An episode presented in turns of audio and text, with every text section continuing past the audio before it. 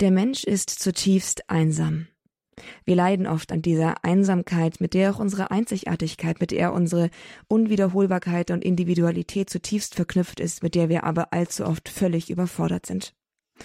Es ist eine Einsamkeit, die uns fast wie ein gläserner Panzer umgibt, durch die nichts hindurchdringt und durch die wir nicht hindurchgelangen können, so scheint es manchmal. Diese Einsamkeit begleitet uns in Form eines ständigen dumpfen Schmerzes durch unser Leben. Dieser Schmerz ist die Sehnsucht danach, dass diese Einsamkeit sich auflöst, dass diese Einsamkeit zu einer geteilten, lebendigen Gemeinschaft wird. Einer Gemeinschaft, die wir einst verloren haben. Die Kirche spricht hier von der Erbsünde, von der Urschuld. Die Stammeltern Adam und Eva im Paradies haben diese Gemeinschaft mit Gott und miteinander geteilt. Es war eine Gemeinschaft in Vertrauen, Hingabe und Vorbehaltlosigkeit. Und dann die Geschichte mit dem Apfel. Eva lässt sich einreden, dass Gott es vielleicht doch nicht so ganz gut meint mit ihnen, dass er ihnen das Beste am Ende gar vorenthält, lässt sich überreden, das Gebot Gottes zu übertreten, und schon ist es aus mit der schönen Harmonie, mit der schönen Eintracht im Paradies. Adam macht mit, und plötzlich können sich Adam und Eva vor Gott nicht mehr zeigen. Und Gott ruft noch, Adam, wo bist du? Und Adam antwortet wohl, aber er traut sich Gott schon nicht mehr ganz nackt gegenüberzutreten. Gott muss sie dann aus dem Paradies herausführen. Nicht um sie zu bestrafen in erster Linie, sondern damit sie den Schmerz erleben, den dieser Bruch in ihnen vollzogen hat. Der Bruch zwischen Gott und Mensch und der Bruch zwischen Mensch und Mensch. Und das ist dieser Schmerz, von dem wir anfangs sprachen. Der Schmerz der Einsamkeit, der Schmerz der Sehnsucht, die uns immer wieder zurückruft in diese ursprüngliche Gemeinschaft, die wir damals verloren haben. Es gibt dabei aber auch eine einigermaßen gute Nachricht. Nicht die Sexualität des Menschen an sich ist falsch, nicht die Sehnsucht nach einer erfüllten Intimität ist grundsätzlich falsch, sondern nur das Missverständnis, das dem zugrunde liegt. Und darum soll es heute gehen in unserer Sendung im Grundkurs des Glaubens bei Radio Horeb. Ich bin Astrid Mooskopf. Schön, dass Sie dazu eingeschaltet haben. Theologie des Leibes Leben. Verhütung und natürliche Familienplanung. Das ist das Thema der Sendung. Und auch wenn es so scheint, als hätte das überhaupt nichts mit dem zu tun, worüber wir gerade gesprochen haben, ich sage Ihnen, es hat alles damit zu tun. Unser Gast ist heute Jason Everett. Er ist Amerikaner, Gründer des Chastity-Projekts in den Staaten, das heißt des Keuschheitsprojekts. Er ist ein begehrter und bekannter Vortragsredner zum Thema Keuschheit und Enthaltsamkeit und das nicht nur vor Ehepaaren, sondern auch in Highschools, also für Jugendlichen, die mitten in der Phase ihrer sexuellen Orientierung stecken. Seine Mission ist es, die Theologie des Leibes nach Johannes Paul II. so verständlich zu verbreiten, dass den Menschen klar wird, nicht der Sex selbst ist schlecht und gegen Gottes Willen, sondern der Umgang ist falsch. Und um ihnen zu zeigen, dass der gute Umgang zur wahren Erfüllung ihrer Sehnsucht führt. In der Übersetzung hören Sie Vincent Hagen. Ich freue mich, dass ihr heute alle gekommen seid. Uh, Folgende Geschichte von einem Ehepaar. Dieses Paar hatte ein paar Probleme und sie gingen zur Eheberatung. Dort begann die Frau zu erzählen und sagte zu dem Eheberater, bei uns gibt es einfach keine Romantik, keine Leidenschaft mehr. Mein Mann hat überhaupt kein Interesse mehr an mir. Er führt mich auch nicht mehr aus. Und er vergisst einfach, die Dinge im Haushalt zu machen, um die ich ihn gebeten habe. Der Ehemann verdrehte nur die Augen. Das reichte dem Therapeuten, um eine Ahnung davon zu bekommen, was da vor sich ging. Und er stand vom Schreibtisch auf, ging zu der Frau rüber, nahm sie ohne viel Federlesen in seine Arme und gab ihr einen langen, leidenschaftlichen Kuss. Danach setzte er sie wieder hin, ging zum Schreibtisch zurück und sagte zu dem Ehemann, das ist es, was Ihre Frau etwa dreimal in der Woche braucht. Darauf der Ehemann, oh, okay, ich kann sie montags, mittwochs und freitags herbringen.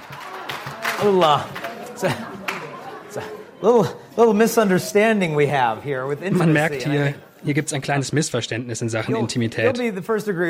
Nun, ich denke, dass ihr mir sofort zustimmen würdet, dass viele Menschen in unserer modernen Kultur Intimität sehr missverstehen.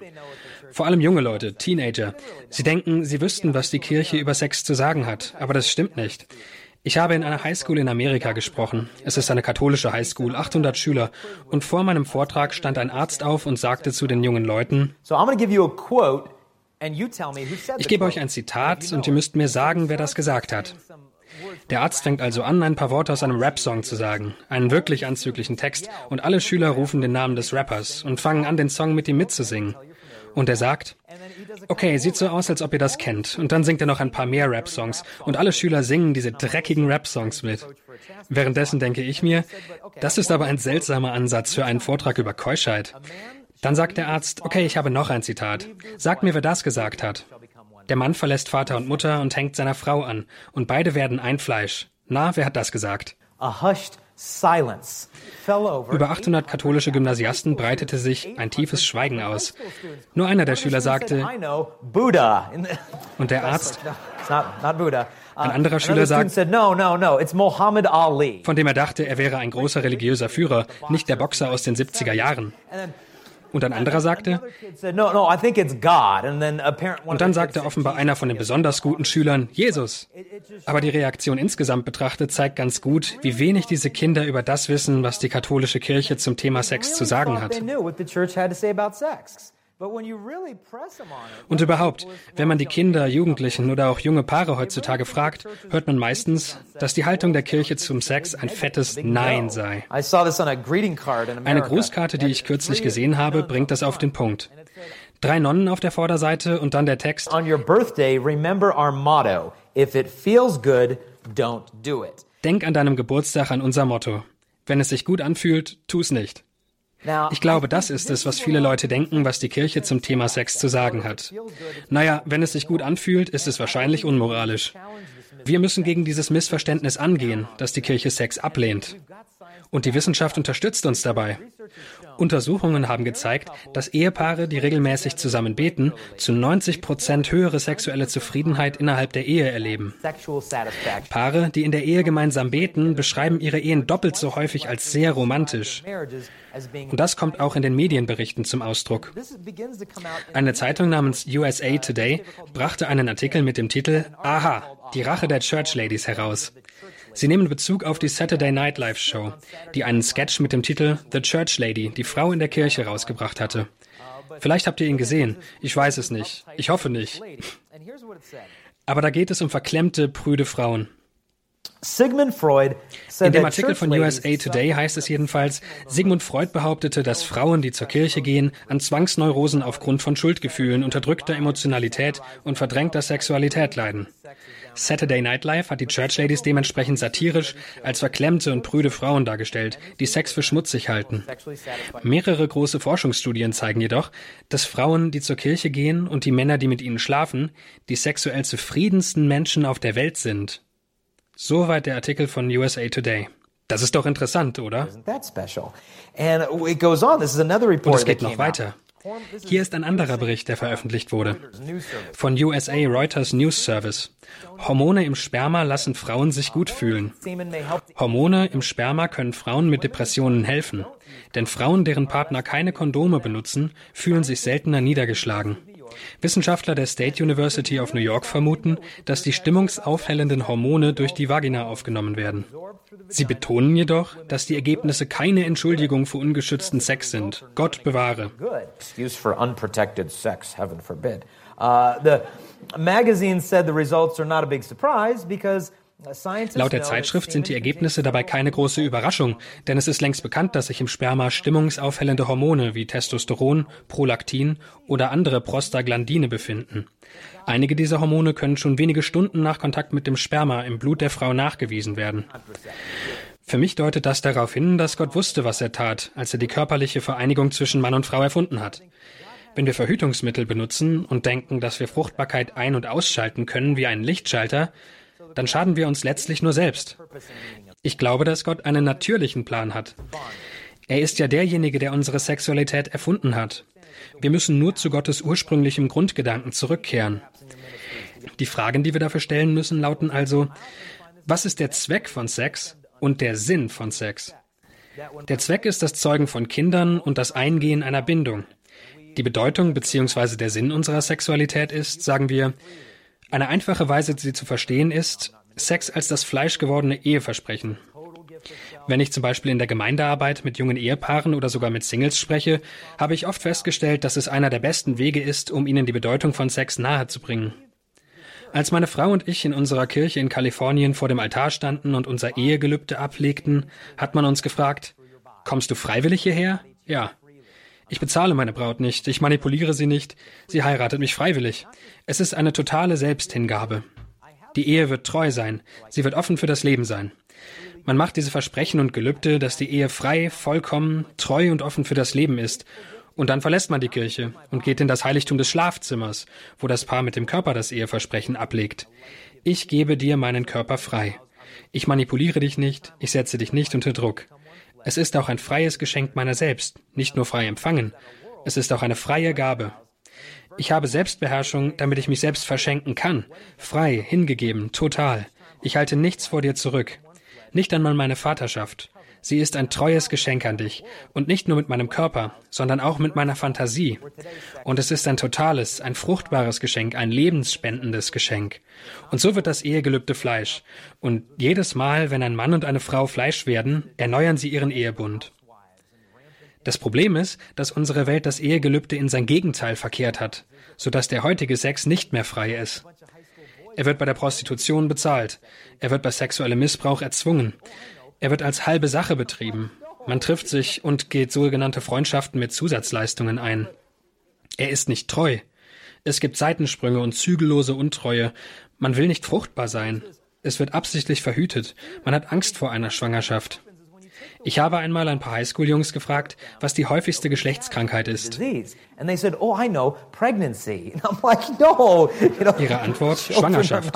Und ich sagte, nein, Kinder sind doch keine Bakterien. Aber die meisten haben genau davor Angst. Das Ganze ist pervertiert. Wir haben das Ganze verdreht, auf den Kopf gestellt. Aber was passiert, wenn man das Eheversprechen auf den Kopf stellt? Statt glücklich zu sein, ist keiner mehr glücklich. Denn wenn das Eheversprechen ins Gegenteil verkehrt wird, wird die Liebe in ihr Gegenteil verkehrt.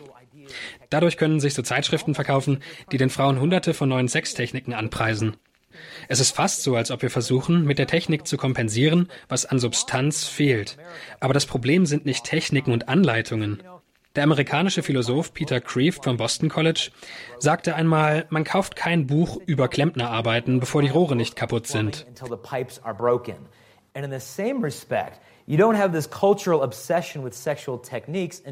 Nicht anders bei der Sexualität.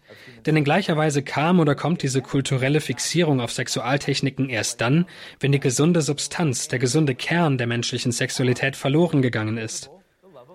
Aber wenn wir zu Gottes ursprünglichen Plan zurückkehren, also zu Sex als dem fleischgewordenen Eheversprechen, dann machen ein Mann und eine Frau, die sich so lieben, wie es sein soll, die Liebe Gottes sichtbar. Gott verwendet in der ganzen Heiligen Schrift die sexuelle Intimität als Metapher für die göttliche Liebe. Nicht nur in den Paulusbriefen im Neuen Testament, sondern im gesamten Alten Testament wirbt Gott um Israel. Wenn es andere Götter anbetet, wirft er ihm Ehebruch und Untreue vor. Das hohe Lied der Liebe im Alten Testament ist erotische Liebeslyrik mitten in der Bibel. Der heilige Thomas von Aquin bat auf seinem Sterbebett, dass man ihm das hohe Lied vorliest. Auf dem Sterbebett. Also kurz bevor er in den Himmel kommen und Gott von Angesicht zu Angesicht begegnet würde.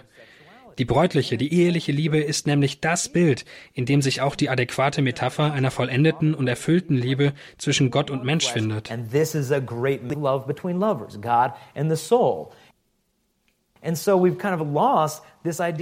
Wir haben heute aber irgendwie das Bewusstsein verloren, dass Gott derjenige ist, der dem Sex seine tiefe Bedeutung gegeben hat, der diese tiefere Bedeutung in unsere Sexualität hineingelegt hat. Dass das so ist, bekräftigt Paulus im Epheserbrief, wenn er sagt, dass ein Mann seinen Vater und seine Mutter verlassen und sich an seine Frau binden wird und die beiden ein Fleisch sein werden. Das ist ein großes Geheimnis zwischen Christus und der Kirche, schreibt Paulus dazu. Es ist eine dieser Aussagen, von denen man nicht denken würde, dass sie in der Bibel stehen. Der Autor der Schrift sagt, dass der sexuelle Akt ein großes Geheimnis im Hinblick auf das Verhältnis von Christus und der Kirche ist. Aber wenn wir uns mit dem Leben von Christus befassen, ist das eigentlich keine große Überraschung. Das gesamte öffentliche Wirken Christi war ein Heiratsantrag, den er zuerst den Aposteln gemacht hat und damit natürlich uns allen. Sicher werden die Apostel das auch verstanden haben. Sie erkannten in seinem Handeln und seinen Worten die Traditionen einer jüdischen Hochzeit wieder. Zum Beispiel, wenn ein jüdischer Mann in der Antike einer jüdischen Frau einen Heiratsantrag gemacht hat, dann geschah das normalerweise bei einem Glas Wein. Wenn sie den Wein trank, bedeutete das ihr Ja zur Verlobung. Das geschah oft unter einem Hupa, einer Art Baldachin, ähnlich den heutigen Baldachinen in manchen katholischen Kirchen über dem Altar. Wenn sie also einen Schluck Wein getrunken hat, war das ein Zeichen dafür, dass sie gemeinsam den Bund der Ehe eingehen würden. Und dann ist der Mann weggegangen.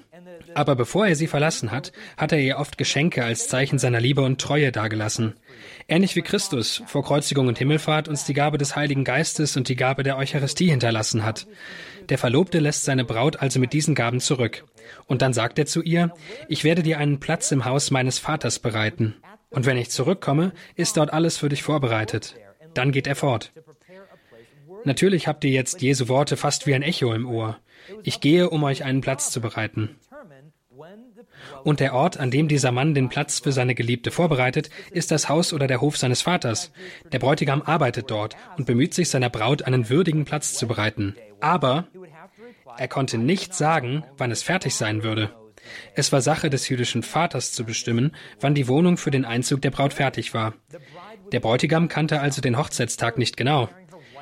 Tatsächlich besagt die jüdische Tradition, dass ein verlobter jüdischer Mann, wenn man ihn fragt, wann sein Hochzeitstag ist, antworten muss, ich weiß es nicht. Nur der Vater kennt den Tag der Hochzeit. Auch das erinnert an die Worte Christi. In der Wartezeit bereitet sich die Braut vor, sich selbst und das Hochzeitskleid, so wie wir es auch in der Offenbarung lesen, dass sich auch die Kirche vorbereiten muss mit guten Werken und durch ihre Treue zu Christus. Der Bräutigam hat außerdem einen Trauzeugen, der sein Kommen ankündigt, indem er in einen Schofar bläst, ich glaube ein Widderhorn. Der Trauzeuge konnte zu jedem beliebigen Zeitpunkt kommen. Er konnte mitten in der Nacht kommen und die Braut musste bereit sein. Sie und ihre Brautjungfern hatten also Öl in ihren Lampen am Bett, so dass sie, wenn der Trauzeuge verkündete, dass der Bräutigam da sei, jederzeit bereit waren aufzustehen und zum Hochzeitsmahl gehen konnten. Stellt euch jetzt vor, ihr wärt Juden und wüsstet das alles und hört dann die Lehren Christi. Ihr würdet diese Hochzeitsmetapher sofort verstehen, die Jesus verwendet. Und schließlich war der Höhepunkt der Hochzeit ein siebentägiges Fest, eine mindestens einwöchige Hochzeitsfeier, die ein Vorgeschmack auf die Vollkommenheit im Himmel ist, auf die Vollendung der Liebe zwischen Gott und der Seele. And this, when it comes to human sexuality, is not imposing theology on sex. Es geht ja nicht darum, die menschliche Sexualität in eine Theologie zu pressen. Der heilige Augustinus von Hippo nannte das Kreuz das Ehebett Christi indem er seiner Braut, der Kirche, uns, seinen Leib gab, damit wir Leben in uns haben, so wie ein Ehemann seiner Braut seinen Leib gibt, damit sie sein Leben in sich trägt. Und wenn wir zu diesem ursprünglichen Plan der lebensspendenden Liebe, frei, total, treu, fruchtbar, und der Theologie, die wir in ihr entdecken, an die uns Johannes Paul II. in der Theologie des Leibes erinnert hat, zurückkehren können, dann können wir genau das als eine Art Maßstab für die Moral sexueller Handlungen verwenden. Frei, vollkommen, treu, fruchtbar.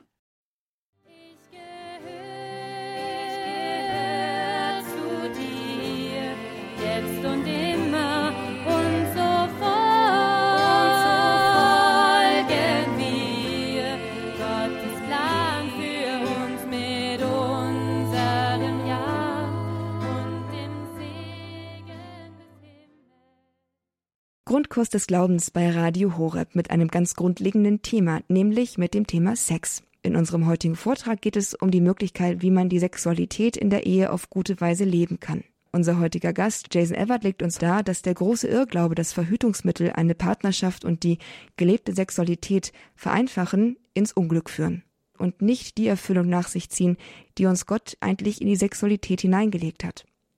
Ihn hören wir jetzt weiter mit Theologie des Leibes Leben Verhütung und natürliche Familienplanung. In der Übersetzung hören Sie Vincent Hagen.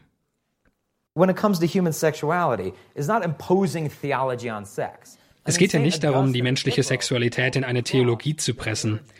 Der heilige Augustinus von Hippo nannte das Kreuz das Ehebett Christi, indem er seiner Braut, der Kirche, uns, seinen Leib gab, damit wir Leben in uns haben, so wie ein Ehemann seiner Braut seinen Leib gibt, damit sie sein Leben in sich trägt. Und wenn wir zu diesem ursprünglichen Plan der lebensspendenden Liebe, frei, total, treu, fruchtbar, und der Theologie, die wir in ihr entdecken, an die uns Johannes Paul II. in der Theologie des Leibes erinnert hat, zurückkehren können, dann können wir genau das als eine Art Maßstab für die Moral sexueller Handlungen verwenden. Frei, vollkommen, treu, fruchtbar. Die Theologie des Leibes von Johannes Paul II. ist für mich, wenn sie richtig verstanden wird, so etwas wie ein kulturelles Gegenmittel, das alle moralischen Probleme unserer Zeit auf treffende Weise erklärt.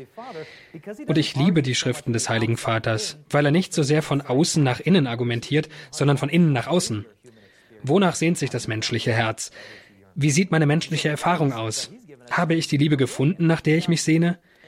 Die Schriften, die er uns dazu gegeben hat, sind meiner Meinung nach brillant. Eines der verbreitetsten Probleme, die wir heute haben, ist die Empfängnisverhütung. Wie beantwortet Papst Johannes Paul II. in seiner Theologie des Leibes die Probleme der Empfängnisverhütung? Wisst ihr, das Versprechen der Empfängnisverhütung ist immer gewesen, seht her, damit kann die Ausbreitung von AIDS in eurem Land wirksam bekämpft werden. Ebenso die Armut. Es ist eine bezahlbare Methode. Wer sie anwendet, beweist Verantwortungsbewusstsein. Es ist eine sichere Methode. Sie ist wissenschaftlich. Sie ist modern. Sie ist praktisch. Wie ein Allheilmittel für alle unsere modernen Probleme.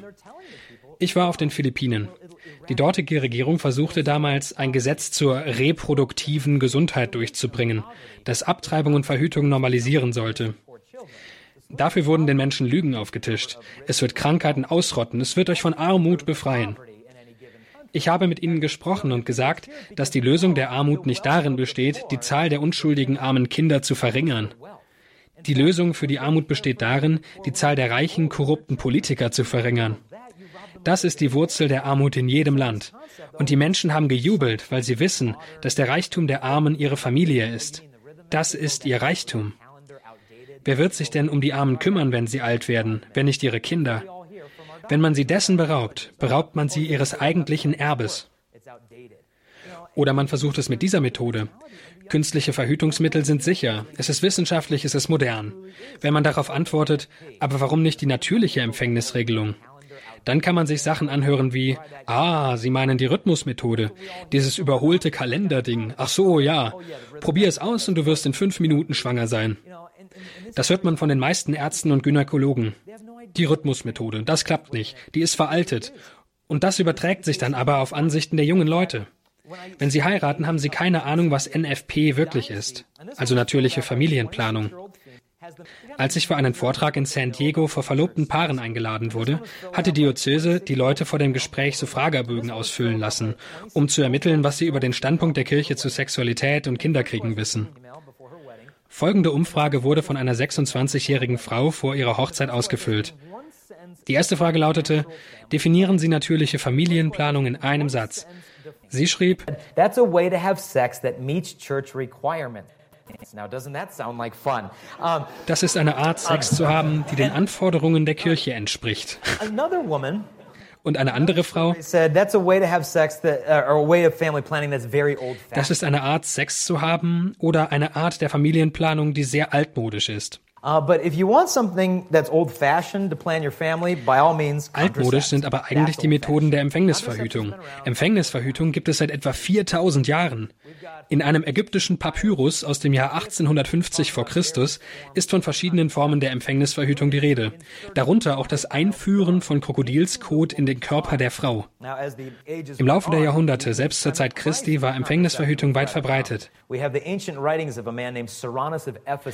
haben die antiken Schriften eines Mannes namens Syranus von Ephesus, der ein antiker Gynäkologe in Rom war. Und wir haben seine Rezepte für über 40 spermizide Mixturen, die durch Mischen verschiedener Früchte und Nüsse hergestellt und in den Körper einer Frau eingeführt werden können. Zur gleichen Zeit lehnten die Christen die Empfängnisverhütung entschieden ab. Das ist keine Erfindung aus den 1960er Jahren. Schon die frühen Christen waren dagegen. Alle frühen Kirchenväter sprachen sich einstimmig dagegen aus. Im Laufe der Jahrhunderte, im Mittelalter, wurde man etwas abergläubischer. Frauen trugen Amulette um den Hals, um eine Schwangerschaft zu verhindern. Diese Amulette enthielten Dinge wie die Leber einer Katze oder das Ohrenschmalz eines Maultiers. Ich persönlich halte das für ein gutes Verhütungsmittel, denn ich wüsste nicht, welcher Mann sich einem Mädchen nähern würde, das Maultierohrenschmalz als Halskette trägt. Aber was soll's.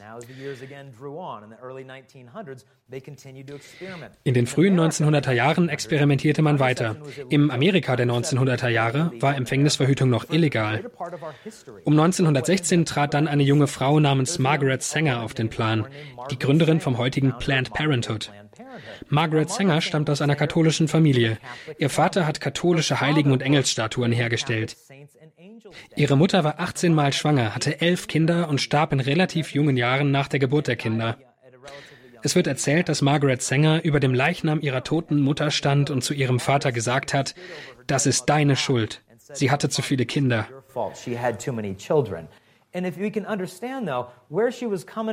Und wenn wir verstehen können, woher sie kam, was ihre Beweggründe waren, dann sehen wir, glaube ich, dass ihr Herz von Liebe zu den Frauen motiviert war. Aber wie schnell wurde das verdreht? Sie verließ die katholische Kirche, begann sich für Abtreibung, Frauenrechte und Empfängnisverhütung einzusetzen und gründete diese amerikanische Geburtenkontrollliga. Und sie versuchte, allen Frauen Verhütungsmittel zu ermöglichen. Das Experimentieren ging zu dieser Zeit weiter. Wenn man in den 1930er Jahren in Amerika eine Frauenzeitschrift aufschlug, fand man Anzeigen, in denen Frauen empfohlen wurde, Lysol als Verhütungsmittel zu verwenden. Das ist ein Haushaltsreiniger. Fußpilzmedikamente, so hieß es, könnte man tatsächlich als Verhütungsmittel verwenden, wenn man es in die Frau einführt. Das sind Dinge, die passiert sind, während Margaret Sanger versuchte, Verhütung voranzubringen. Zur selben Zeit traf sie sich auch mit dem Ku Klux Klan, weil sie sich sehr für Eugenik interessierte. Deshalb findet man heute die meisten Kliniken von Planned Parenthood in den Vierteln von Minderheiten. In den 1920er Jahren sagte die anglikanische Kirche, wir betonen noch einmal nachdrücklich, dass Empfängnisverhütung falsch ist. Und dann änderten sie 1930 auf der Lambeth-Konferenz in England ihre Meinung und erklärten, dass Empfängnisverhütung unter ernsten Umständen für einige Paare in Ordnung sei. Danach folgten praktisch alle protestantischen Konfessionen, während die katholische Kirche an ihrer Haltung festhielt, dass Empfängnisverhütung zutiefst unmoralisch ist.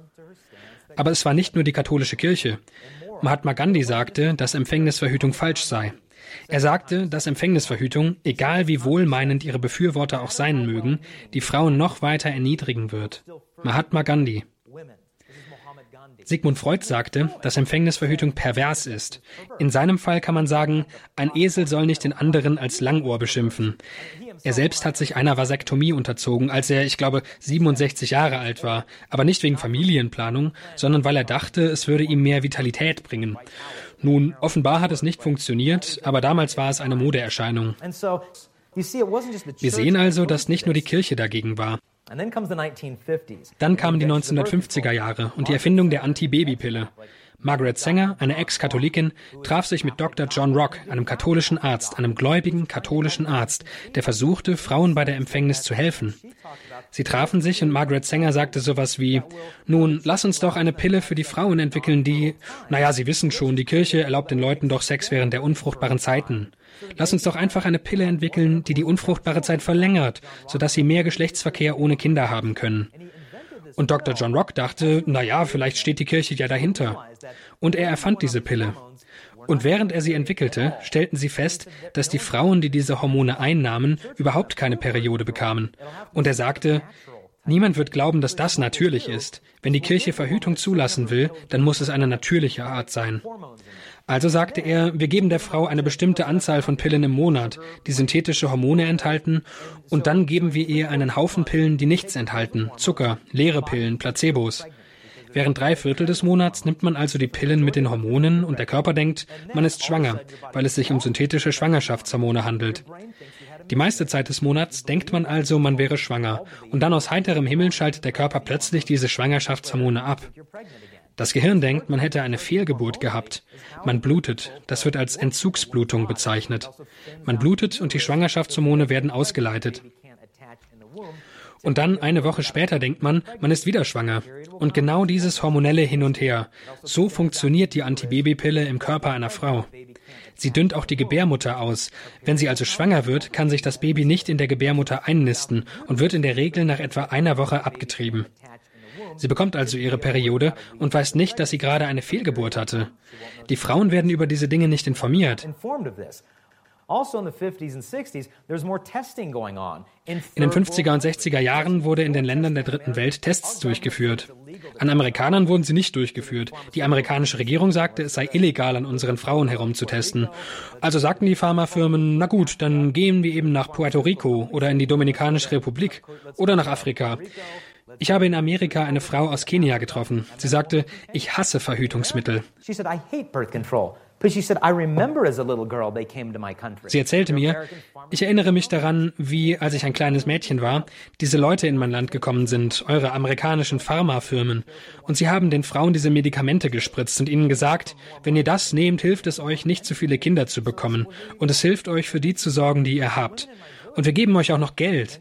Und sie haben ihnen mehr Geld angeboten, als die Menschen sonst in einem ganzen Monat verdienen würden. Und so sagten die Frauen, na, dann her damit. Die Frauen in meinem Dorf wurden krank. Viele von ihnen sind gestorben. Die Anführer unseres Stammes dachten, dass diese Frauen verflucht seien, also schickten sie sie in die Wildnis, damit sie allein sterben und den Rest von uns nicht anstecken konnten. Nachdem genug Frauen gestorben waren, wurde uns klar, dass sie uns als Versuchskaninchen benutzten, um an uns zu testen. Wenn wir sterben, können wir nämlich keine hochkarätigen Anwälte anheuern, um die amerikanische Pharmaindustrie zu verklagen. Und so gibt es bei den Tests an den Armen nicht das Risiko von Prozesskosten, die durch Experimente an amerikanischen Frauen entstehen könnten. Und das hat sich fortgesetzt. Es geht auch jetzt noch weiter. Sie testen Impfstoffe für Unfruchtbarkeit an Frauen in Afrika und injizieren einer Frau ein Medikament, das sie daran hindert, jemals wieder ein Kind zu bekommen.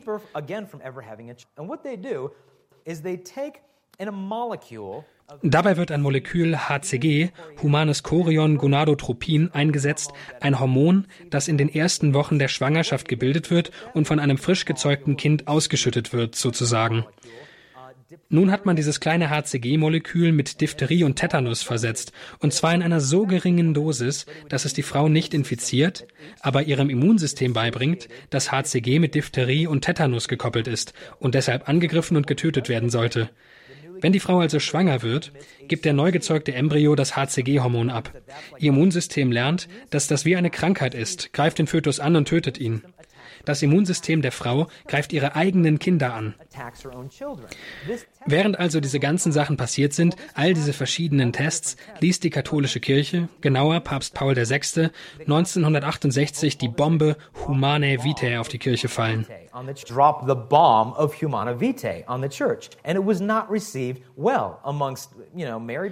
Und Humanae Vitae, die Enzyklika, wurde von Ehepaaren, vom Klerus, von den Bischöfen nicht gut aufgenommen, sondern abgelehnt. Die eigene Kommission des Papstes, die sich mit der Thematik befasst, empfahl ihm sogar, Verhütungsmittel in der Lehre der katholischen Kirche zuzulassen.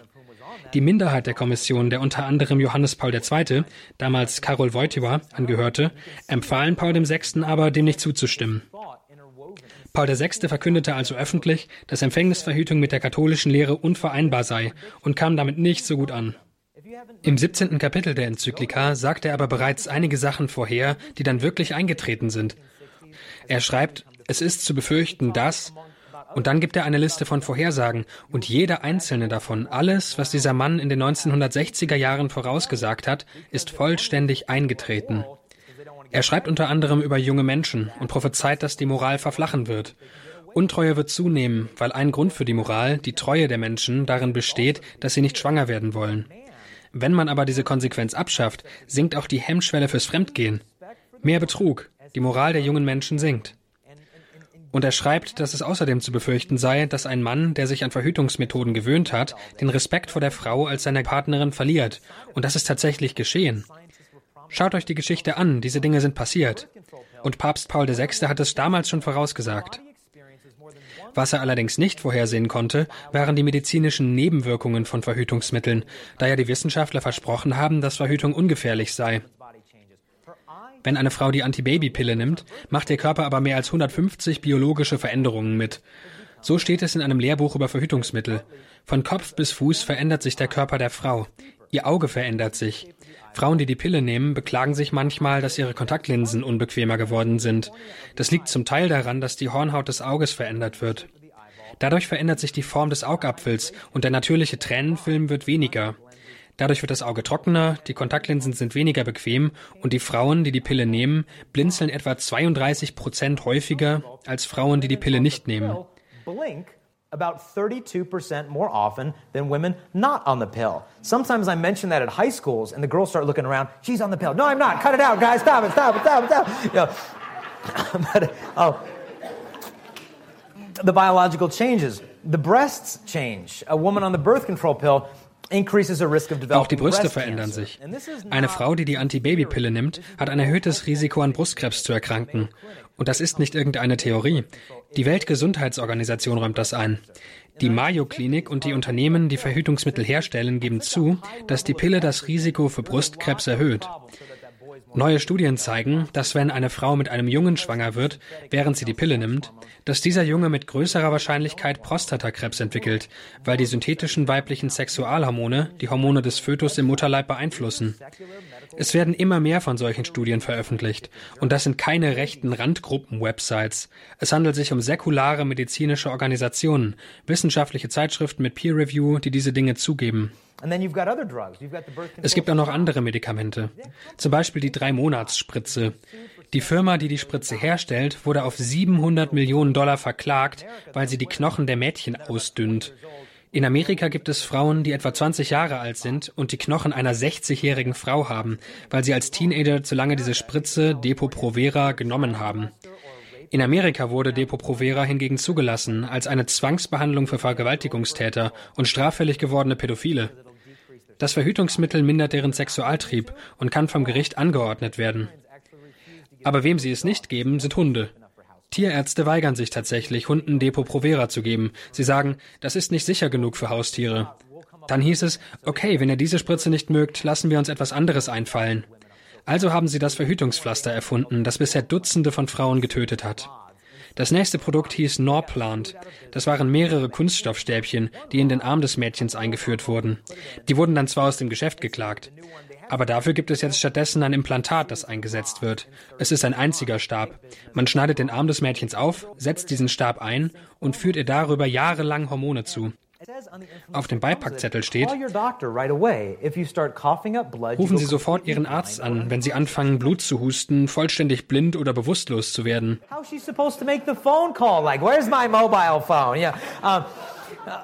Es ist furchtbar. Alle diese Dinge sind furchtbar. Ich habe vor einiger Zeit in England in einer katholischen Schule gesprochen. Nach meinem Chastity Talk, also meinem Vortrag über Keuschheit, kamen einige Mädchen zu mir.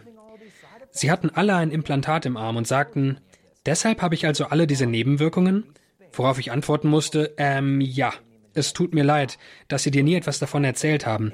Sie haben dich wie einen Hund behandelt, der kastriert werden muss, und nicht wie eine Frau, die nach dem Bild und Gleichnis Gottes geschaffen wurde. Es gibt also diese Nebenwirkungen im Körper der Frau. Und die Nebenwirkungen wirken sich nicht nur auf die Frau aus. Wen trifft es jetzt besonders hart? Die Fische. Das ist kein Scherz. Ich weiß nicht, ob ihr schon davon gehört habt, aber Kläranlagen sind nicht dafür ausgelegt, synthetische Sexualhormone aus dem Wassersystem herauszufiltern. Über den Urin der Frauen gelangen diese Hormone direkt in das Wassersystem, direkt durch die Kläranlagen und flussabwärts zu den Fischen. Und es gibt Millionen Frauen, die die Pille nehmen. Jetzt findet man auf der ganzen Welt heraus, und vor allem in Amerika kommen diese Studien heraus, dass es mittlerweile transsexuelle Fische in Amerika gibt. Es gibt genderfluide Fische, männliche Fische mit Eierstöcken, unfruchtbare männliche Fische. Und all diese Dinge sind im Gange. Und die Umweltschützer wurden darüber informiert. Eure Fische haben jetzt Geschlechtsprobleme und werden hormonell kastriert oder sowas. Ihr wisst schon, ihr seid doch alle grün und umweltfreundlich. Was habt ihr dazu zu sagen? Und was sie im Grunde genommen geantwortet haben, ist, die Fische müssen damit klarkommen. Und das nur, weil wir ohne Verhütung nicht leben können. Es ist interessant zu sehen, wie sich der Wandel auswirkt und wie wenig dagegen unternommen wird. Oft hört man den Satz, Sex ist doch ganz natürlich. Warum kann ich mir keine Pornos ansehen? Sex ist etwas Natürliches. Warum kann ich nicht mit meiner Freundin schlafen? Sex ist natürlich. Die Leute, die diesen Satz Sex ist natürlich verwenden, haben am seltensten natürlichen Sex. Sie haben ihn mit ihrem Laptop, mit Pornografie. Sie verhüten mit Pillen und Verhütungsmitteln. Das ist keine natürliche Sexualität. Wir müssen zu Gottes natürlichem Plan zurückkehren. Denn wenn wir das tun, werden wir Segen empfangen, körperlichen Segen. They're having it contraceptive with pills and barriers. This is not natural sexuality. We have to get back to God's natural plan. Because if we do, we become the recipients of blessings, physical blessings. Das war Jason Everett mit einem Vortrag über echten Sex, Verhütung und natürliche Familienplanung. Wie das alles zusammenhängt und was sich daran ausschließt, das hat er uns heute dargelegt. In einem zweiten Vortragsteil am 12. August geht es um die Früchte, die aus einer gut gelebten Sexualität in Beziehung, Partnerschaft und Ehe erwachsen. Am 12. August also unbedingt wieder einschalten im Grundkurs des Glaubens bei Radio Horeb. Ich darf mich damit für heute von Ihnen verabschieden. Alles Gute, Gottes Segen und bis zum nächsten Mal. Ich bin Astrid Mooskopf. Hier ist Radio Horeb. Leben mit Gott.